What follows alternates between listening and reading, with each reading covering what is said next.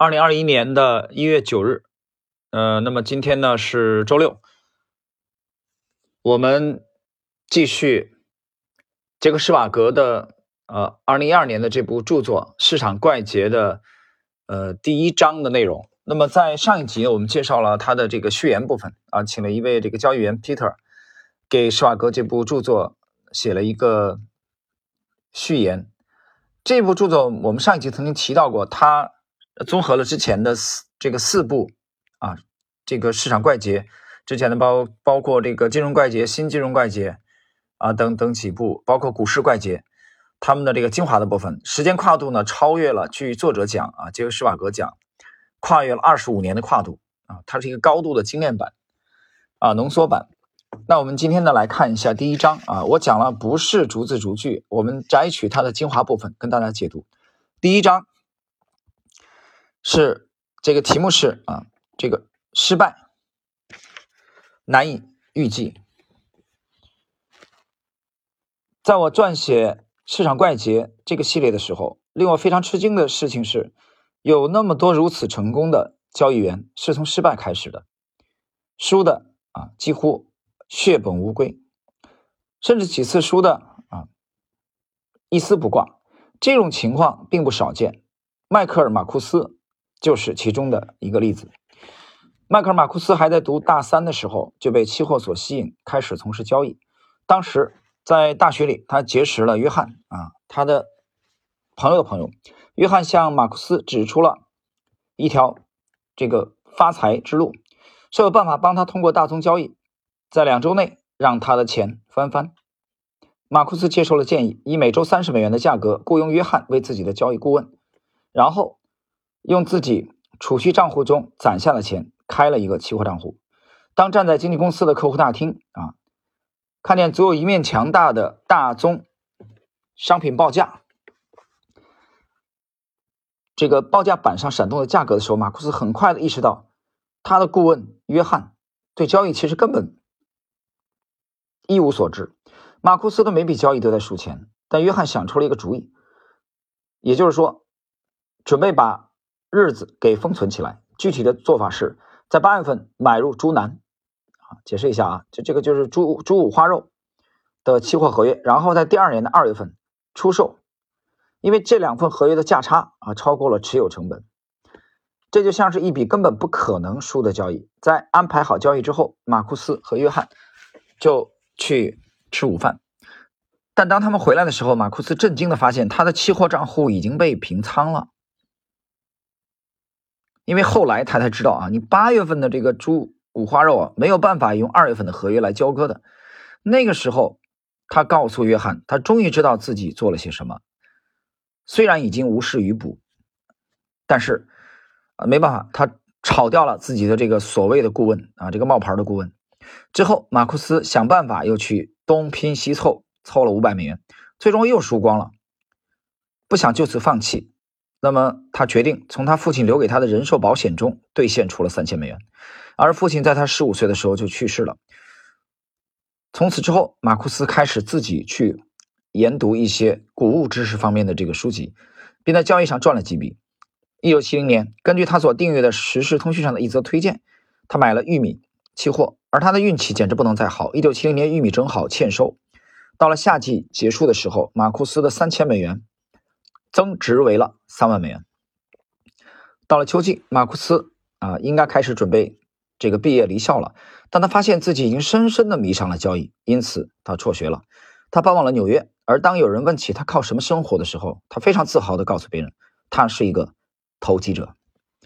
到了一九七一年春天，流传着这样一个说法：欠收蔓延了整个冬季，而这将会再次影响玉米类谷物的收成。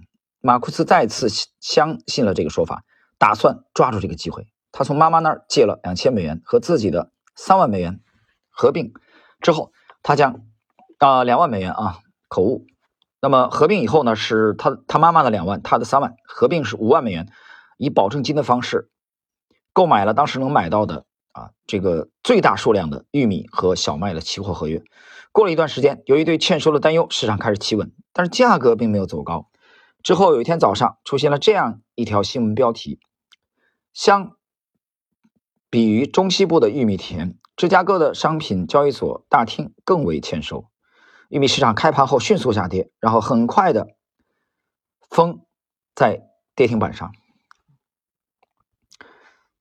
马库斯啊，呆呆的站在原地，他希望市场会出现反弹，但只见价格被死死的封在跌停板上。如果对他的头寸毫不留情的要求追加保证金，那么他毫无选择。第二天早上只能平仓。当他走出交易所的时候，他输掉了自己全部的三万美元，再加上妈妈借给他的两万美元中的一万两千美元。那么马库斯后来回忆说：“我也会仰望上苍，然后说我真的就那么笨吗？”接着我似乎听到了一声清晰的回答：“说不，你并不笨，你必须坚持下去。”所以我就这么做了。我曾问过马库斯，对于他所遭受的所有失败，他是否曾想到过放弃？马库斯这样回答：“我有时想过，可能我该停止交易了，因为一直受损失实在太令人难受了。”在屋顶上的小提琴手当中有这样一幕：剧里的主人公仰望上天，和上帝进行对话，而我也会仰望上天。那么上天告诉他说：“不笨啊，你要坚持。”所以他就这么做的。他真就这么做了。最终，一切为马库斯打开了大门。他拥有令人赞叹的。与生俱来的作为交易者的天分，一旦他能将自身的本领与经验和风险管理结合起来，他就能取得令人惊叹的成功。他在大大宗商品公司谋得了一份交易员的工作，这家公司一开始给他的交易账户打入了三万美元，几年之后又追加了十万美元，差不多十年后，马库斯将这笔金额适中的配置资金变成了八千万美元，而且这是在公司多年来啊。一共从他的利润中抽成达百分之三十以上，以支付公司不断上涨的支出的前提之下做到的。啊，所以这个你读这个之前的系列啊，这个市场怪杰，其他的这个这个金融怪杰的这个系列，马库斯啊是一个名非常优秀的超级交易员，迈克尔。但是这个第一章的啊这个小节，我们的这个作者。杰克施瓦格先写的就是失败，马库斯早年的这个非常惨痛的失败。好，我们看这一节的最后的内容。尽管有许多市场奇才是从某种程度上的失败起家的，但可能没有一个人像托尼·萨利巴那样深受过损失带来的打击。在他职业生涯开始的时候，他还只是一名交易所的职员，有一名交易员资助了他五万美元。萨利巴选择对波动率价差看涨。解释一下啊，就如果市场波动率上升，那么通过这个期权头寸，他就能获利。在最开始的两周，萨利巴的账户金额达到了七万五千美元，他觉得自己就是个天才。但他没想到的是，他以非常高的溢价买了那些期权，因为他的购买时机选在了一个波动非常剧烈的时期。随后市场风云突变，市场波动率和期权溢价都出现了暴跌。六周的时间，萨利巴的账户里就只剩下了一万五千美元。回想起那段时间，萨利巴说：“我感觉我整个人都崩溃了。你还记得1979年5月在奥黑尔机场发生的这个道格拉斯啊 DC 十客机空难事故吗？所有的人都死了。那时正好是我人生的低谷。那是不是正好对你心情的隐喻呢？”我问道。“是的。”萨利巴回答。“我真该和那天飞机上的随便哪个人换个处境。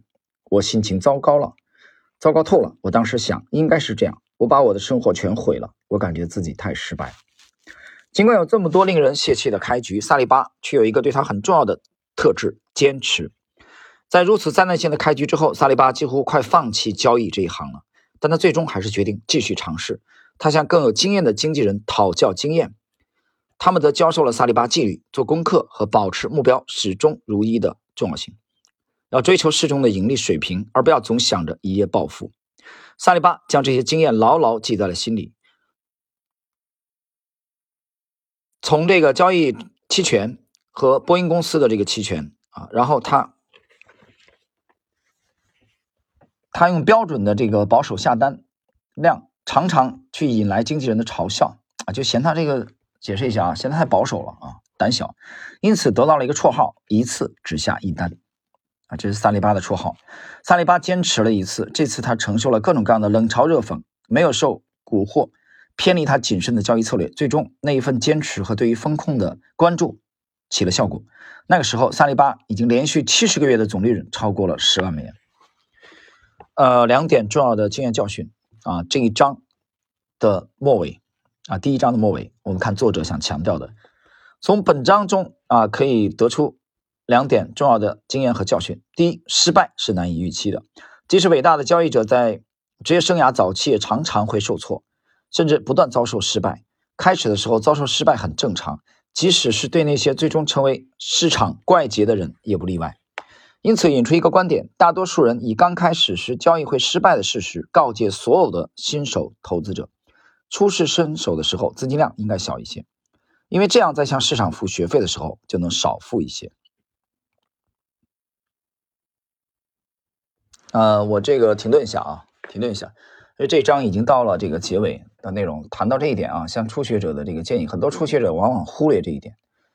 呃，从昨天的傍晚啊，到今天早上醒来，我醒来这个这个微信就响个不停啊，包括星球里面，那么起码也有也有私聊的这个功能啊，私信的功能啊，也有私信的，因为这个原因是我们的终极系列在下周开始大幅度的调价啊，当初定价偏低了，很多的这个这个听友在联系啊，包括听友。呃，我们沟通的过程中，我总是会跟他给给他这条建议啊，不要去借贷，不要去融资，也不要轻易做空啊。当然，非常非常重要的一点是告诉他们，在他们水平现在比较初级的情况下，在他们还没有与这个专业的这个水准、交易水准接轨的情况下，在他还刚开始在学习专业的技巧的时候啊，你比如说整个这套这个中级的听单里边的十五啊、十五六级，大概十七级内容。的时候，我建议他们仓位不应该太重啊，所以这和刚才的我们这个这个施瓦格的建议是一样的啊，因为他这样这样，你这个阶段就是一个交学费的阶段，你就可以向市场少亏一点钱，但不是每个初学者都能理解这一点。第二，坚持能有助于获得成功。大多数人在遇到本章啊所论述的两位交易员遭受的那种失败的时候，会选择放弃或者另投门路，而这么做对两位。投资者而言也很容易，但如果没有他们那种啊锲而不舍的坚持，许多市场怪杰可能永远都不会发现自己的潜力。在我们的这张专辑啊，这个趋势，这个趋势投资啊，杰西·利弗莫尔之道的这个专辑当中，我我有一个系列叫《九大投资基金经理访谈录》，其中有一位传奇的基金经理是这么写的啊，访谈的时候他跟杰克·施瓦格是这样讲的。就是你一旦成功，那么你会对自己的能力感到吃惊。许多人没有意识到自己的潜啊潜意识，自己的这个潜力啊，实际上这些潜力呢是被这个被重重的障碍啊所所这个深埋在之下的。呃，这些障碍呢，我觉得是可能是你格局的欠缺，比如说综合境界的啊欠缺。那么他会把你引向歧路。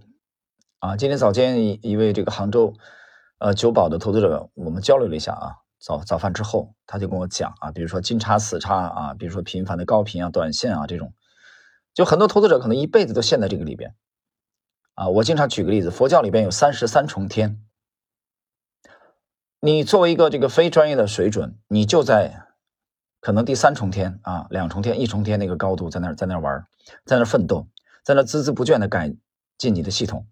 在那里和中国一亿多这个股民当中的至少百分之九十的人做同样的事情，你怎么可能提高？你都没想到还有三十三重天啊！我们不说最高三十层，我们说还有三十层天，二十五重天，到那样的高位，这个高度，到那样的这个 思想的维度，他做的事情和你现在做的事情能一样吗？那么很简单，这些顶尖的这些交易员啊，这些大师，他们也不是不犯错误。但是我们放在一个长的时间跨度，我们看三年、五年、十年，他们的投资业绩，啊，对你来说，对你这个群体业余群体来说，那么就是两个字：碾压。啊，再换两个字，那么就是完胜。你一点机会都没有，你跟他们比一点机会都没有。但你如果拿其中的某个交易日去比，啊，甚至某个交易周去比，你运气好的话，你可能会蒙上几个涨停板。这些职业交易员和职业的大师未必能比得赢你，把时间跨度拉长，你就彻底完了，你没有一点机会啊！你根本不是他们的对手。所以这个行业的特点呢，我讲了，它是一个马拉松，它是要求你不断的持续的投入时间、投入精力啊，甚至学习的时候，它要需要投入金钱，提高你的水准，直到你的体系建立起来。那么我今天通过第一章的学习，作者上来讲的就是失败啊，失败难以预料。即使两位伟大的交易员托尼·萨利巴和这个迈克尔·马库斯都经历了惨痛的失败，他们没有放弃啊，他们坚持，才有了后来的辉煌啊。他把这个迈克尔·马库斯把他的账户做到了八千万美元，而这个账户的初始的资金才多少呢？当然他做的是期货啊，初始资金才有多少呢？初始的资金才十三万美元嘛，十三万美元十年以后做到了八千万，这什么概念？但是有一点，他说谈到坚持很重要啊，我觉得坚持要在正确的方向上坚持。很多现在中国的业余投资者、股民他出不来，比如我也坚持了，对吧？从这个深交所、上交所成立，我就在坚持啊，我现在账户里坚持了没几个钱了。什么原因？你也在坚持，你的方向错了。巴菲特讲，在错误的道路上，你奔跑，即使奔跑也没有用的。方向错了，你越坚持越惨。所以，首先是要在正确的方向上。有时候呢，我不知道哪里正确，这就是你要向专业的人、专业的思路去接轨。我举个例子，那么专业的人不犯错误吗？我们今年呢，在发挥二季度。啊，确切的说，六月份进入六月份之后，我们的状态也不好，不是不好，我可以说是近几年的比较糟糕的状态。在整个这几年，我们最差的是进入六月份以后发挥的不好，也可以说失常。啊，六七八三个月的表现都很一般，都很一般。那跟之前的这个高速行进的状态比啊，很差。那么这样的话，在九月初我就开始反省，就是反省对我们的这个模型进行微调。这已经是一三年定型以后的第一次重大的调整。我在知识星球半梦红的专栏啊，也不止一次的提到这次反省。然后呢，在可能在昨天吧，啊，我也公示了我们最近三个月的这个这个收益的这个这个曲线。啊，我从手机版就就截图嘛，直接截屏。还有二零二零年的这个收益率，那么新友们都已经看到了。这个成绩的取得是建立在我们九月份。彻底深刻的反省的基础上的，我们也犯错误，而且这个错误，我觉得其实都很，呃，我觉得要感谢这次错误。我当时讲要把这次坏事变成好事。这个反省期间，我主要读了就是两部书，啊，这两部书我也发在这个其实星球里边，给星友们都看到了。第二部书我前边两个月还向大家推荐过，所以再职业的人也会犯错误。但是，他的犯错误的频率和他纠错的能力是大大的，这个频率是低于业余的人，纠错的能力啊，这个也是比业余的人要快得多，所以这是值得这个业余的人学习的。好了，朋友们，时间关系呢，我们今天的这个市场怪杰的第一章的内容啊，失败难以预料，这作为我们的第二集。啊的精华解读的内容，跟大家就这个分享到这里，在下一集啊，我们进入本书第二章的学习啊，本书第二章，第二章他要讨论一下，在在交易来说，什么是不重要的事，很有意思啊，什么最不重要？哎，但是第二章的这个内容啊比较简短，好，我们下一集就是本个系列的第三集，跟大家再交流。